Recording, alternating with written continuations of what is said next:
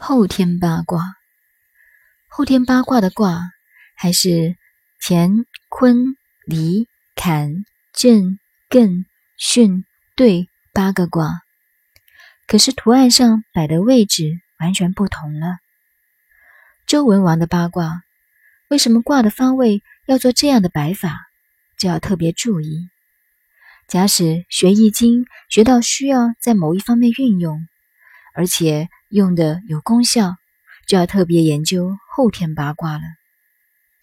先天八卦等于是表明宇宙形成的那个大现象，后天八卦是说明宇宙以内的变化和运用的法则。从前面的图可以看到，后天八卦的位置：坎卦在北方，离卦在南方，震卦在东方。震卦对面的西方是兑卦，东南是巽卦，东北是艮卦，西南是坤卦，西北是乾卦。说到这里，先讲一点八卦的运用。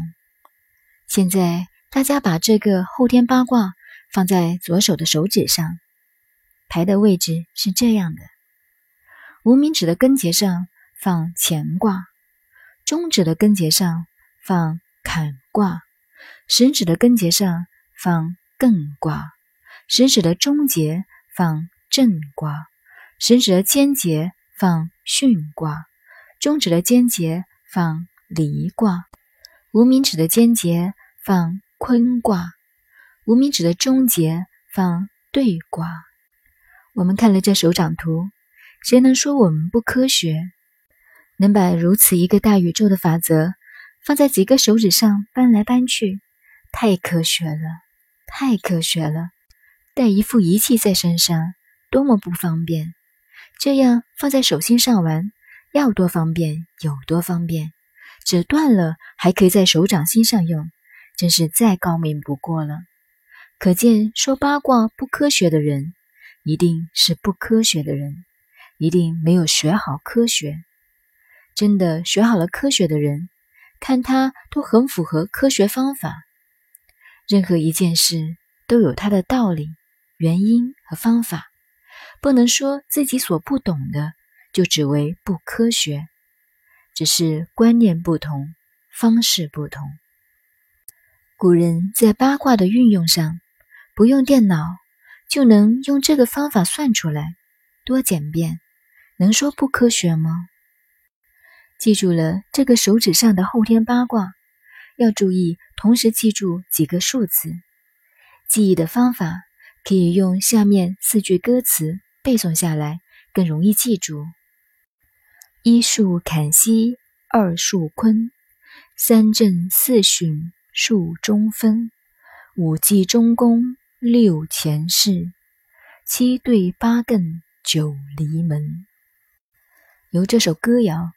可见古人教育方法的高明，把如此复杂难记忆的事写成韵文以后，可以唱出来，不但容易学、容易熟记，尤其容易运用了。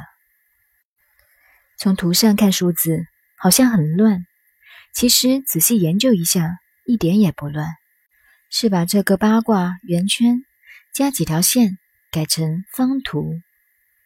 从这个图的位置上看。凡是相对的两个卦加起来都是十的合数。如果连中心的五一记进去，则无论任何一行横的、直的、斜的三格总和都是十五，而两卦相加都合为十。所以中国人、印度人乃至天主教徒行礼都是双掌合起，就是。合十？数是科学的东西，其中的道理非常多，不要轻视它。我们即使不管八卦，以这个数字排列的现象，以这个法则来领导人事、管理人事、处理家务、驾车，乃至打西洋拳，都有用处。